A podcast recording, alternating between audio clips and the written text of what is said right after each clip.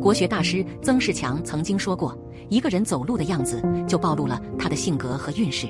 有这样一种人，走路时后背似乎总是承担住沉重的包包，而且脚步也是不急不缓的，走得既庄重又沉稳，说明这样的人可以委以重任。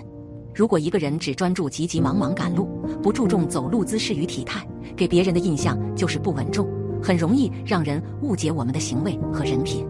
曾仕强教授还指出，很多急于赶路的人，如果后脚跟都不住的，这种人的福寿指数通常不高。意思就是说，连脚后跟都不接地气。这样的人身子过轻，压不住福气，因此脚步稳重踏实的人多为长寿之人。因此，想要让自己成为一个有涵养、稳重、举止高雅端庄的人，就要从修炼内心、改变仪态开始做起，这样自己的福气也会越来越多。